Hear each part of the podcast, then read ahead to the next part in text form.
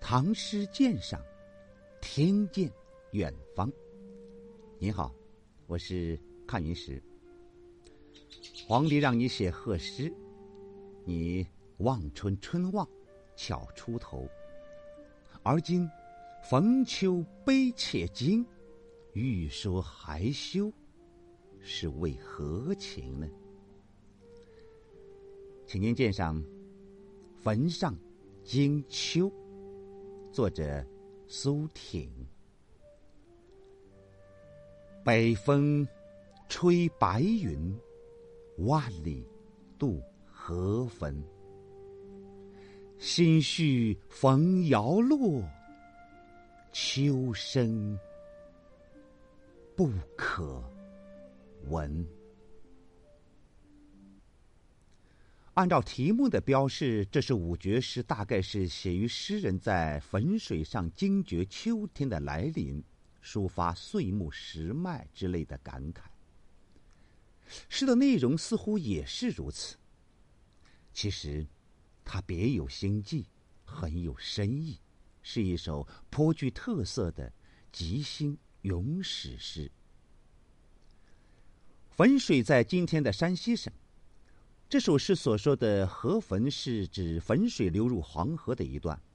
这河汾沿岸便是汉唐时的河东郡。河东郡有个汾阴县，今天山西万荣南。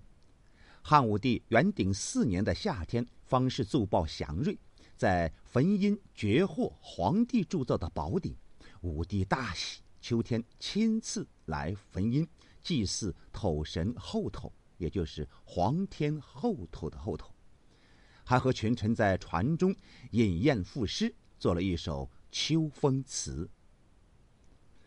开元时期的唐玄宗雄心勃勃，大有追步汉武帝之意。开元十一年二月，玄宗来到汾阴祭祀后头，并下令改称汾阴为宝鼎县。苏挺其实正在吏部尚书任上，当时也从驾参加了这个祭祀盛典。苏挺长期充任中书要职，甚受玄宗的器重。大概就在从驾祭祀后头之后，忽然被调离朝廷，出京入蜀。任益州大都督府长史，到开元十三年才又调回长安。外放的这两年，是他一生仕途中最感失意的时期。这首诗，可能就是这一两年中的一个秋天所做的。明了了上述的背景，就较容易切实的理解这首诗所蕴含的复杂心情。也可以体会诗人所以采取这种虚虚实实、若即若离、似明而晦、欲言而厌的表现手法的用意。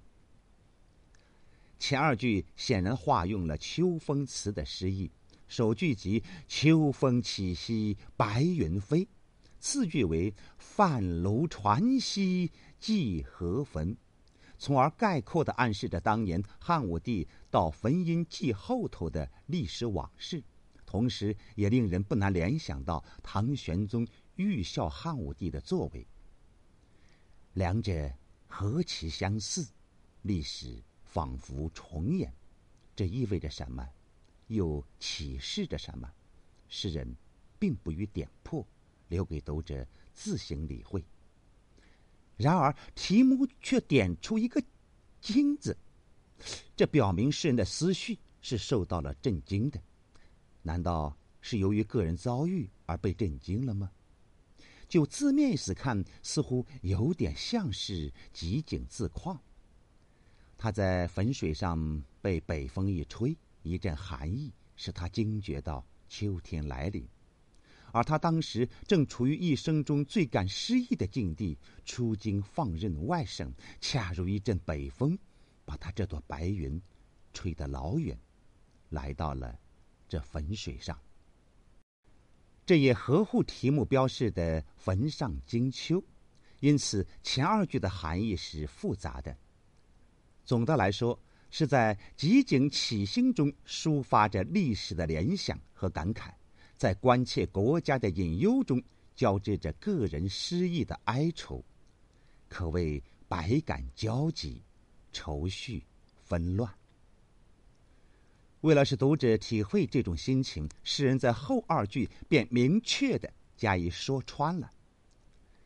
心绪此处为除绪纷乱，摇落用秋风词中草木黄落句意，又同本于宋玉九变语“悲哉秋之为气也，萧瑟兮草木摇落而变衰”。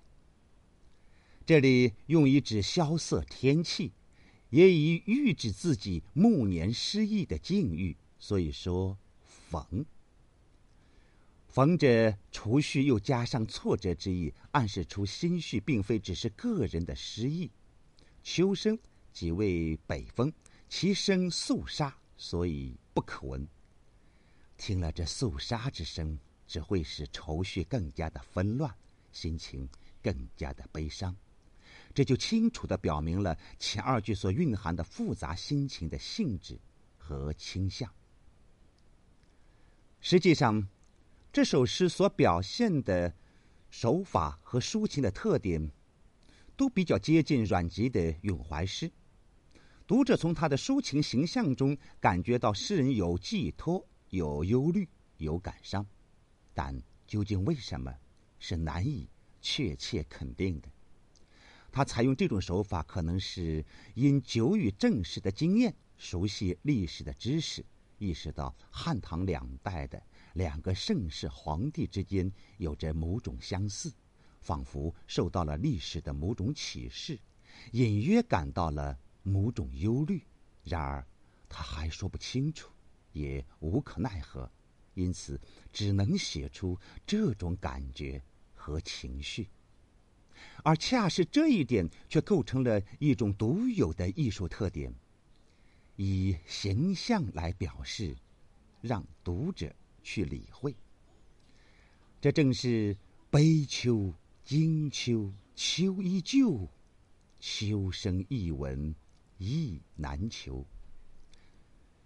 惜春常怕春去早，此处为何春来迟？